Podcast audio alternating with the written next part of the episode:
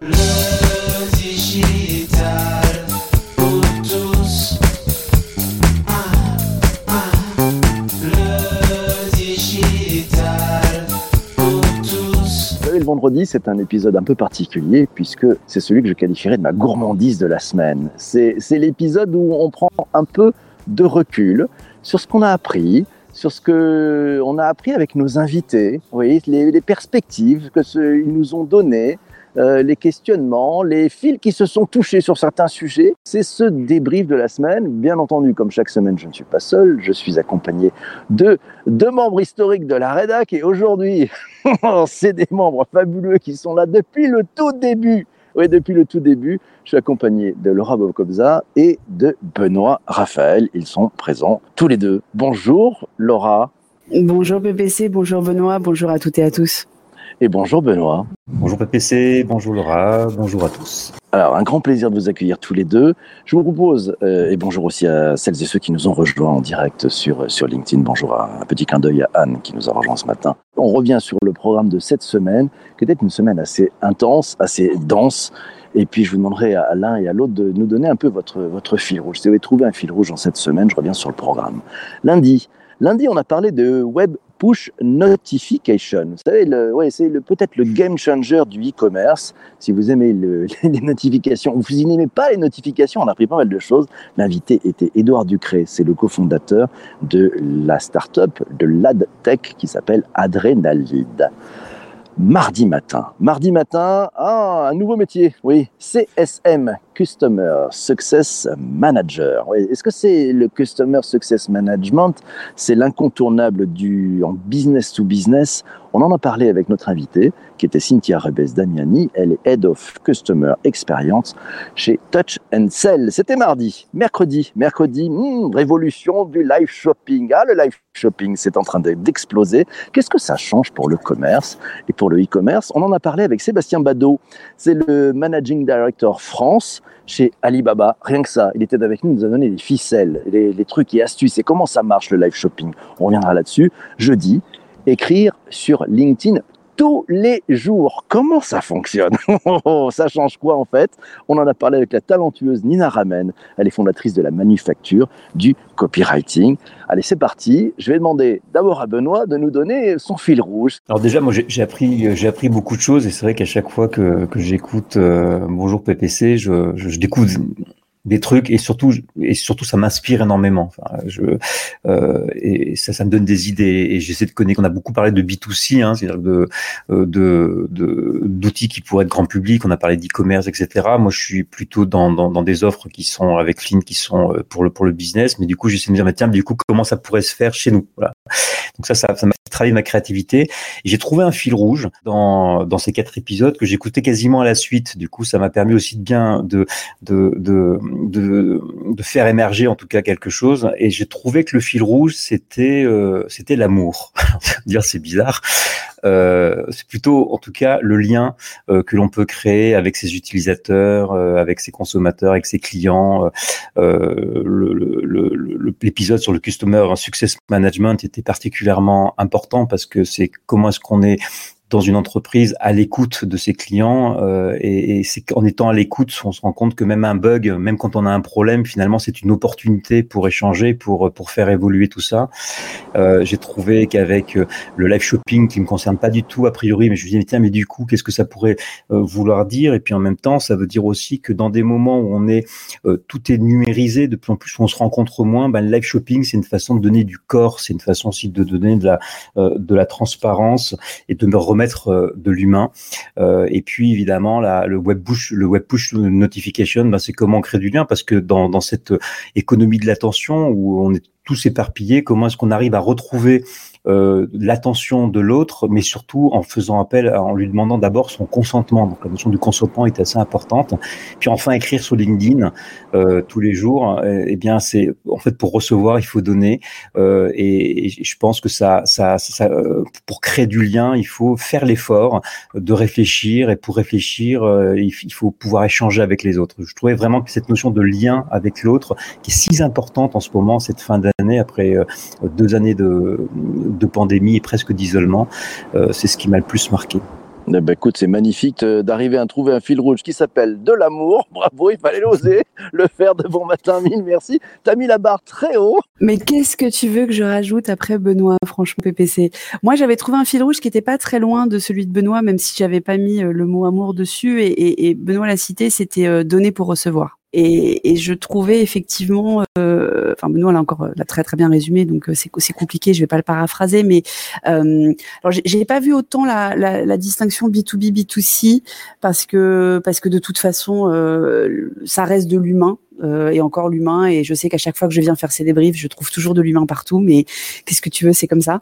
Euh, et, pour moi c'était vraiment intéressant surtout qu'il y a des pratiques euh, auxquelles je n'adhérais pas forcément avant d'écouter les, spécialistes en parler.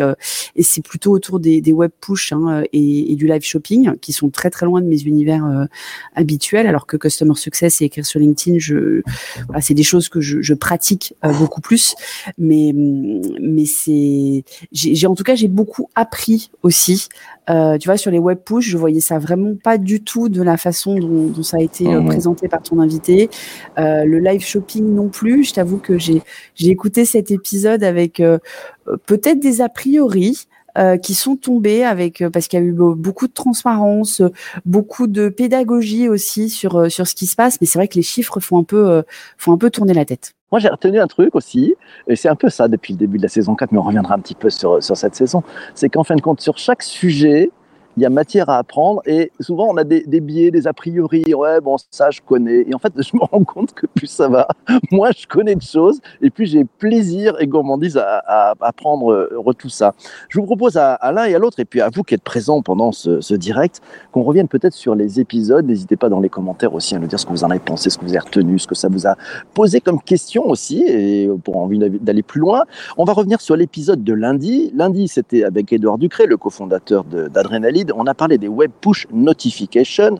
Game changer du e-commerce, c'est une nouvelle façon de faire. On va peut-être commencer par Laura, parce que je sais que toi, les notifications, tu les gères d'une certaine façon, c'est-à-dire que tu les enlèves toutes, c'est ça hein? Oui, c'est ça. Euh, c'est pour ça que là aussi, j'avais des a priori en- avant cet épisode, et, et c'est vrai que j'avais pas du tout vu le prisme du consentement en fait. Et moi, quand on me demande mon consentement, euh, je le donne pas euh, généralement. Enfin, c'est mon, mon, défaut en fait. Hein, euh, c'est, mon paramètre par défaut. Euh, et, je, et j'ai trouvé qu'il y avait des choses intéressantes dans ce que ça pouvait apporter quand même dans cette façon. Plus respectueuse de, de l'internaute, euh, de lui proposer des choses. Et, et je me suis promis que la prochaine fois qu'un site me propose une web push, euh, j'essaierai.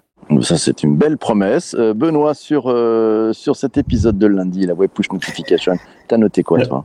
Oui, alors un- avec un peu d'appréhension aussi. Alors même si effectivement c'est une technologie dont on parle depuis pas mal de temps, moi je me souviens d'en avoir entendu parler il y, a, il y a- plus de trois ans déjà pour les médias, parce que les médias l'ont mis en place assez tôt aussi, certains médias, euh, mais avec beaucoup d'appréhension parce que quand même il y a cette notion de bruit, on est on est euh, submergé en fait par les notifications, c'est que notre cerveau en peut plus. Et nous notre métier euh, chez Flynn, c'est justement euh, d'aider à faire le tri dans ce bruit-là pour reposer un peu notre cerveau. Donc j'étais un petit peu euh, sceptique. Et puis finalement, je me rends compte que c'est une question de responsabilité de part et d'autre. D'abord, il y a la question du consentement qui est super importante.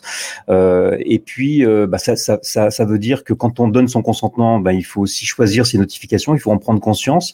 Et puis de l'autre côté, euh, dans les notifications, il faut faire attention à pas submerger et à, et à avoir une notification utile. Donc je pense que ça pose une question de, de co-responsabilité. Puis j'étais impressionné par les chiffres, 15% euh, des utilisateurs qui acceptent les notifications. Je trouvais ça effectivement assez, euh, assez impressionnant. Je n'étais pas du tout au courant de ces chiffres. C'est impressionnant. Moi, moi, ce que j'ai appris aussi, c'est que bien, bien sûr, c'est un médium, en fait. Voilà, il faut le considérer comme un médium, les notifications. J'avais pas du tout vu ça en disant, je pensais que c'était moi. J'avais pas pensé que non, en fait, c'est un média. On peut faire des choses là-dessus. Et puis surtout, c'est une relation choisie. Euh, et, ce qui est génial, c'est qu'à tout moment, bah, si on en a marre, on les débranche. Et c'est très simple. Euh, donc c'était assez impressionnant. Et moi aussi, euh, bah, les chiffres, je me suis dit, waouh, c'est quand même massif. J'ai plutôt l'impression que j'évite tous les cookies, les machins, etc. Et non, bah, il y a peut-être. Je me suis dit, c'est intéressant peut-être de, de s'orienter vers ce média. Et puis, autre élément, je me suis dit, tiens, c'est encore un média qui tourne le dos aux algorithmes. Euh, C'est-à-dire que c'est une relation choisie, un peu comme les newsletters. Vous savez, ça qu'on n'est pas dépendant des algos qui font que bah, votre post, votre machin, votre article remonte ou pas dans un réseau social, votre photo. Là, là c'est de la relation choisie. C'est un peu du un to un. Euh, et donc, c'est, je trouve ça pas mal. C'est encore un moyen de contourner peut-être ces, ces satanés algos qui, qui nous jouent pas mal de tours. Je ne sais pas ce que vous en pensez l'un, et l'autre. Laura, peut-être sur le sujet. Oui, tu as complètement raison. Je pense que maintenant, euh, tous les, toutes les marques, qu'elles soient médias, euh, commerce, euh, vont essayer d'avoir une relation beaucoup plus directe en fait avec leurs, euh, utilisateurs, leurs audiences, leurs clients, leurs prospects. Et, effectivement, euh, c'est un peu comme les newsletters. Et, et pour rebondir sur le chiffre de, de 15%, euh, en fait, c'est presque plus, en tout cas en France, que euh, l'acceptation des, des de l'Apple Transparency, Transparency pardon, Tracking, donc l'ATT, hein, euh, parce que la France est, est le, le pays qui a le, le plus accepté euh, d'être traqué, apparemment, puisque le français c'est trop long, mais, mais on est quand même au-dessus de ça. Donc effectivement, c'est intéressant. Bah, très intéressant. Benoît, est-ce que tu veux rajouter quelque chose sur, sur ce sujet de ce média-là? Toi qui maîtrises parfaitement l'art des newsletters et des relations choisies? Oui, bah, la newsletter, c'est pareil. On peut aussi euh, se désinscrire et je pense qu'il est hyper important dans une newsletter de proposer d'emblée ou, de, de façon très visible euh, de proposer de, de se désinscrire de la même manière parce que ça, ça, ça, ça pose aussi une, une question de, de co-responsabilité. Euh, du coup, on- si l'utilisateur peut se désinscrire rapidement, il faut qu'on fasse vachement attention à pas non plus euh, trop l'importuner. Puis tu as raison sur cette histoire des algorithmes qu'on contourne. Euh, on a souvent trop tendance à utiliser les robots euh, pour attirer l'attention des autres.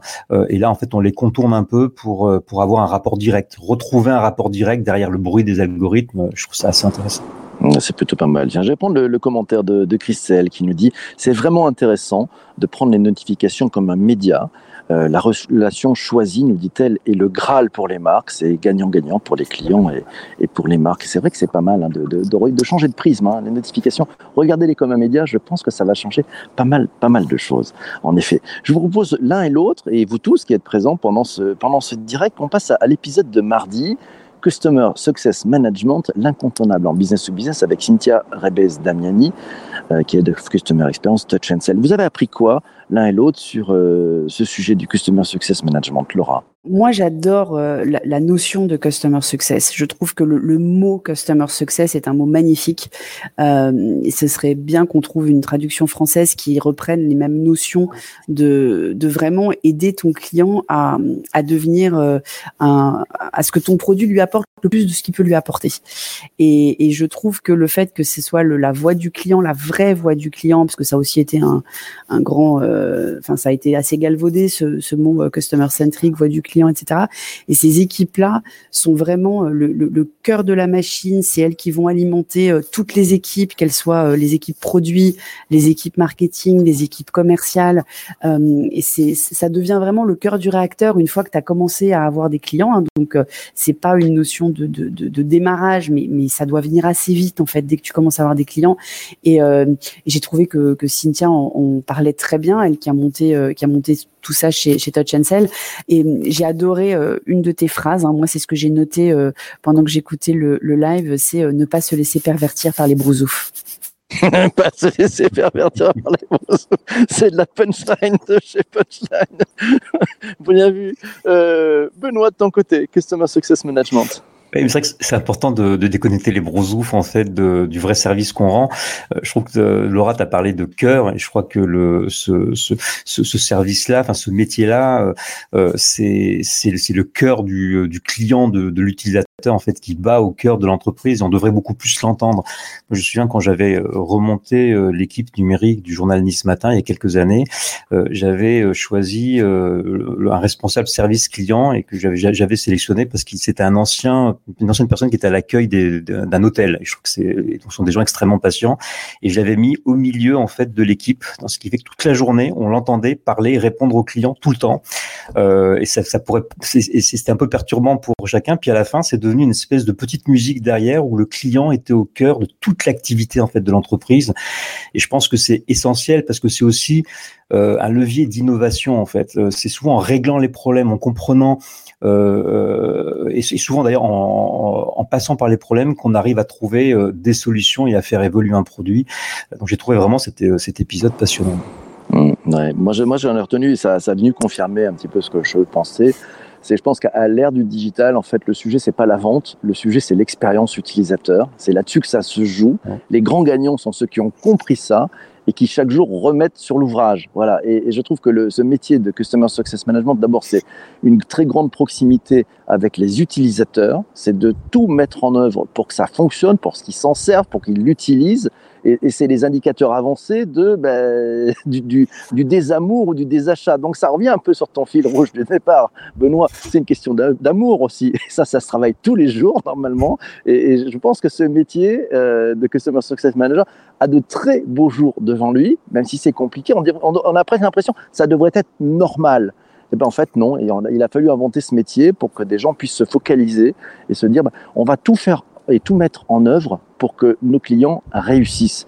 C'est l'expérience réussie. Alors je, prends ton point, Laura. C'est vrai que ce serait intéressant de trouver une, définition en français. Euh, ça serait pas mal. Donc, euh, c'est responsable de l'expérience réussie? J'en sais rien. C'est, ça, ça sonne moins bien qu'aux États-Unis, mais bon, on trouvera sûrement quelque chose. Je on va passer maintenant peut-être à l'épisode de mercredi. Live shopping. Ah, Tiens, alors, euh, allez, Benoît, le live shopping, t'en as pensé quoi? Bah, alors, c'est vrai que un petit peu comme quand on- a parlé tout à l'heure euh, des push, euh, on, a, une image extrêmement extrêmement encombrée en fait du live shopping. On a l'image d'Alibaba où on vend des milliards de choses à un, moment donné. On a l'impression que c'est une folie, que ça pousse à la surconsommation. Ça fait penser un peu au Black Friday aussi. Enfin, il y a beaucoup d'images assez négatives. Et c'est un petit peu comme tout en fait. Quand on parle d'innovation, technologie, on se focus en fait sur la technologie. On imagine le pire en fait. Il faut surtout s'intéresser à la façon dont on dont on l'utilise. Et, du coup, dans la discussion euh, qu'il y a eu euh, avec le responsable d'Alibaba, il a, il a pas, il a, il a parlé évidemment d'Alibaba et de, de, de, de opérations qui sont un peu monstrueuses, mais en même temps, il a parlé aussi de petits. euh, et je crois d'ailleurs c'est Céline aussi qui dans les commentaires parlait aussi euh, de l'expérience qu'on peut avoir avec des petits commerçants euh, et que finalement, à, à la fin, tout, tout, tout ça était une question vraiment d'humain, de transparence, de rendre accessible euh, la marque. Euh, et je crois que c'est vraiment la façon dont on l'utilise. Et je me suis dit, ben tiens, finalement, on peut aussi l'utiliser à un petit niveau euh, pour un pour un petit commerce ou pour une petite entreprise pour créer du lien avec son client. Moi, j'ai appris ça aussi. Laura, de ton côté? Oui, moi, ça m'a rappelé effectivement les grandes heures du premier confinement où certains commerçants avaient euh, faisaient des vidéos live sur euh, diverses plateformes euh, ou réseaux sociaux pour euh, pour faire la promotion de leurs de leurs articles, garder le lien avec leurs clients, euh, faire euh, du, du du click and collect ou du e-commerce par téléphone à l'ancienne de la VPC parce qu'ils n'avaient pas de site de e-commerce. Enfin, ça ça permet quand même euh, comme l'a dit Benoît, de, de garder le lien. Et, c'est vrai que euh, ce que j'ai apprécié dans le dans ton ce qu'a dit ton invité mercredi, c'est que euh, il y a aussi cette facilitation. Euh, le fait qu'ils mettent à disposition un lieu, euh, etc., qui soit accessible à tous et pas que aux très très gros. Euh, et puis moi, ce que j'ai retenu aussi, c'est euh, la quand il y a eu une question, je je sais plus de qui, mais il y a eu une question pendant le live autour de, de l'éco-responsabilité, du consommer local, etc. Et, et c'est effectivement des sujets sur lesquels sur lesquels ils travaillent. Donc j'ai trouvé ça rassurant parce qu'on va pas tous commander toujours des trucs qui viennent qui viennent de loin, quoi. Alors moi j'ai moi j'ai retenu effectivement, je, je te rejoins. hein. Finalement le, le mot qui m'est venu par rapport au live shopping, c'est le mot proximité. Ça peut paraître paradoxal, mais c'est le mot proximité à la fois pour les petits dont on parlait, les petits commerçants peuvent le faire. C'est aussi et, et c'est Anne qui nous rappelait ça un peu en, début d'é- d'émission, le, le côté d'être en mode apprentissage, test and learn aussi. C'est un des conseils qu'il a donné Sébastien, c'est dire allez-y. Lancez-vous, osez les conversations, osez la proximité. Et c'est vrai que ça, c'est, euh, je pense, un point important quand on veut faire du live. Et, et ce live euh, shopping, euh, en fait, c'est de la conversation, c'est de l'échange. Euh, il y a plein de choses à faire. Et puis, un truc très intéressant qu'il a dit aussi, c'est que les Français, on a toutes les cartes pour réussir et pour nous différencier sur ce live shopping. Donc là encore, proximité. On a, je pense, beaucoup de beaucoup de choses à, faire. Euh, je regarde un peu dans les commentaires. Je vois aussi un commentaire de de, de, Christelle qui dit, euh, ben voilà, les points de friction, c'est euh, aussi un, un excellent moyen d'identifier des potentiels d'amélioration et d'innovation. C'est vrai que c'est intéressant de, ce qu'on peut voir sur aussi le, live shopping, mais aussi sur bien évidemment sur ce customer success management. Donc moi j'ai adoré cet épisode et puis la la, fraîcheur des réponses, la transparence de Sébastien Badeau sur toutes les questions qui lui ont été posées, notamment celle un petit peu sur bah, les impacts, euh, voilà, euh, sur le sur le climat, etc. Ce que ça peut changer, etc. Cette proximité. On voyait un peu le géant Alibaba avec des, des certaines, une certaine paire de lunettes. Moi, ça m'a changé un peu ma paire de lunettes sur la façon de regarder comment, comment il, il travaille. Et puis, euh, voilà, un petit petit clin d'œil de Jean-Emmanuel qui nous dit va falloir que le CSM revisite son vocabulaire anglophone. Ah, peut-être, oui, un petit, un peu trop de jargon, mais on, a essayé de travailler là-dessus. Je vous propose de revenir maintenant sur l'épisode de jeudi. euh, avec une invitée passionnante, très talentueuse, euh, Nina Ramen, fondatrice de la manufacture du copywriting. Écrire sur LinkedIn tous les jours, ça change quoi en fait? La, la primeur, elle aura. Moi, je disclaimer, hein, euh, je fais partie du groupe euh, Ramène ta fraise, donc euh, j'ai eu la chance d'écouter en live Nina il y a déjà presque deux mois dans un webinaire absolument dingue qu'elle avait monté pour encourager les femmes à écrire plus sur LinkedIn après qu'un qu'un énième classement euh, dont on ne sait pas très bien sur quelle base ils sont faits, mais enfin ils, existent euh, surtout pour faire exister ceux qui les font, euh, avait mis euh, beaucoup plus d'hommes que de femmes dans, dans le classement des, des top writers de, de LinkedIn.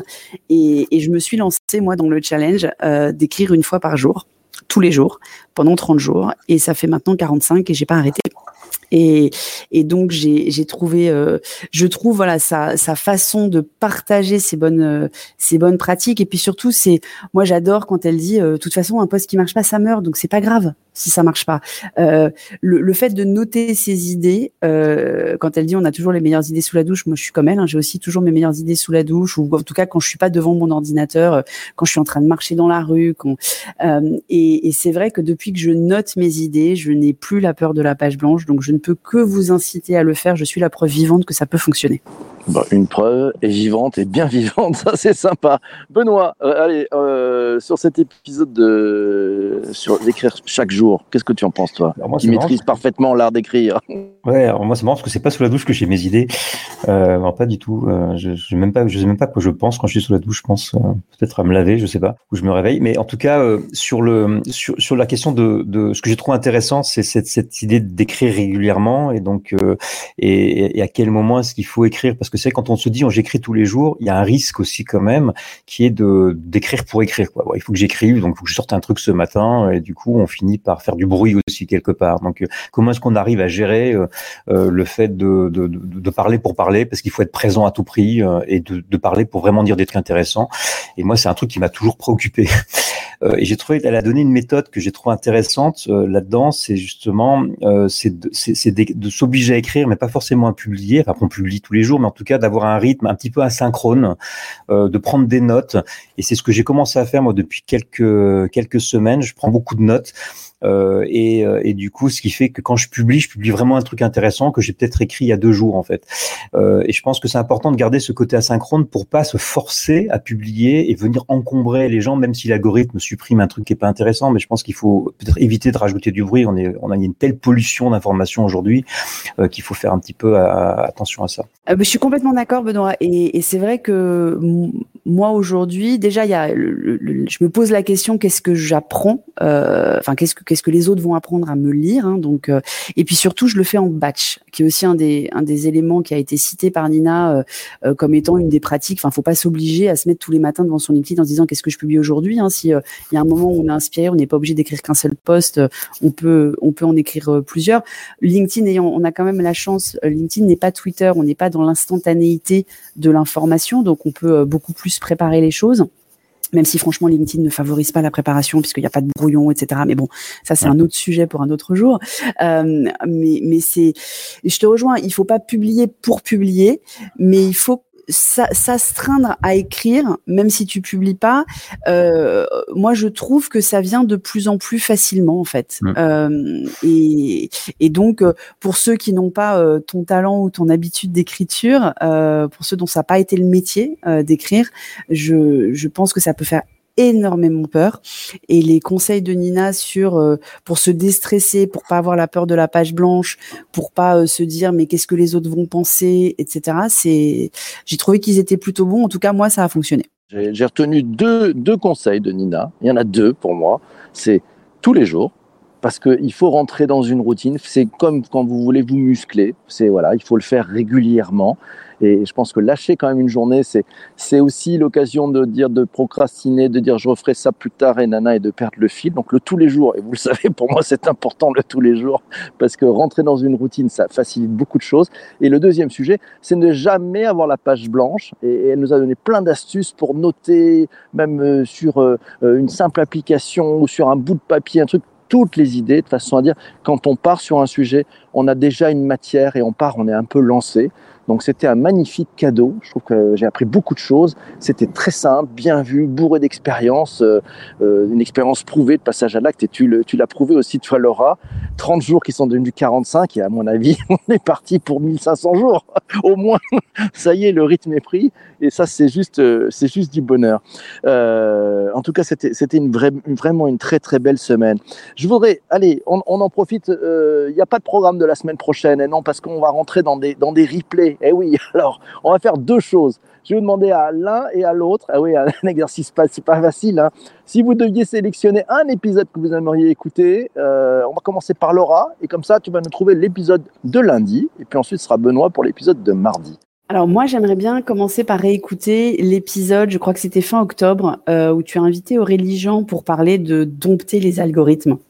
Euh, J'ai trouvé que cet épisode était absolument passionnant et je pense que pour tous ceux qui l'ont raté, euh, c'est important qu'ils l'écoutent. Bah, écoute, challenge accepted, ça sera donc l'épisode de lundi. Benoît, tu as le choix des armes pour l'épisode de mardi.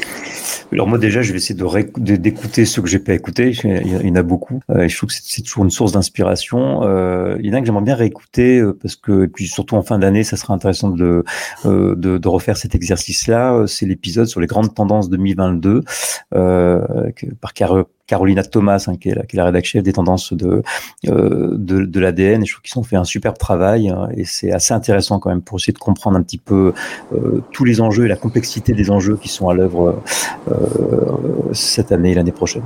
D'accord, magnifique. C'est noté lundi euh, Aurélie Jean et mardi Carolina Thomas pour les tendances 2022.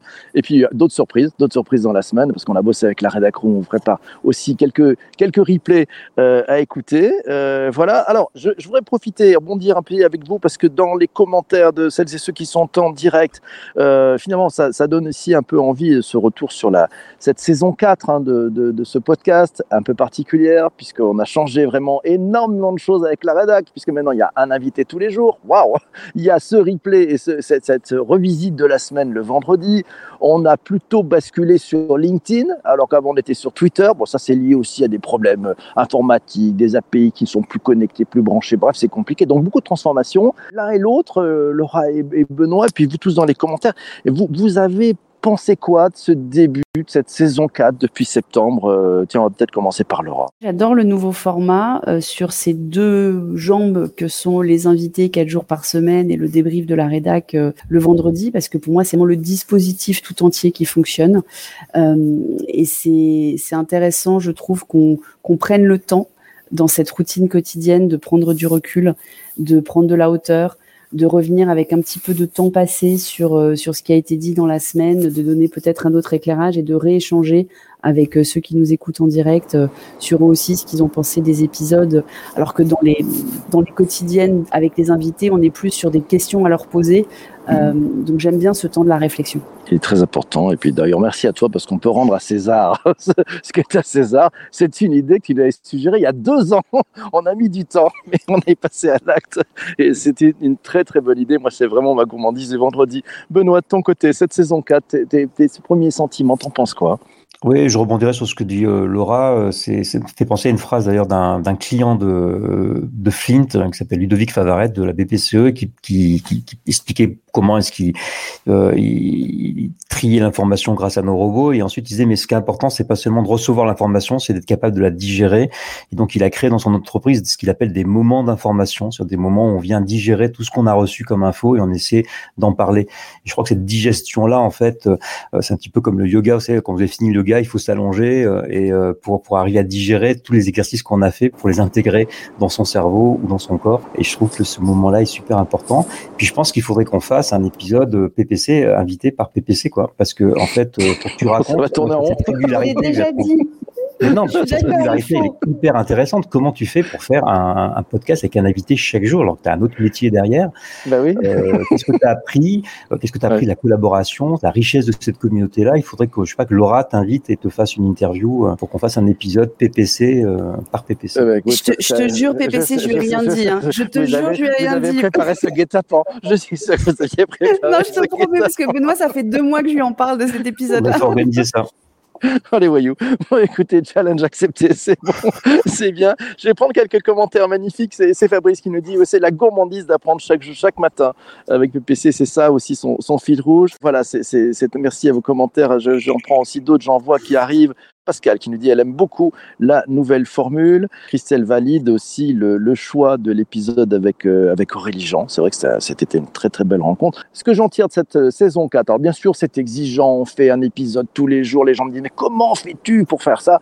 Et en fait, vous savez, mon driver, voici, il y avait un, un- vous savez, un Key Performance Indicator. C'est le plaisir. Voilà. Donc, euh, tant que j'ai le plaisir, ça marche. C'est bon. Et donc, euh, je prends beaucoup de plaisir. Et ça me permet aussi d'apprendre tous les jours. Et ça, c'est juste du bonheur. Euh, voilà. Donc, Christelle nous dit d'aller d'accord avec l'idée d'un épisode PPC. Mon Dieu, Damned et Amdon, je suis fait et entouré.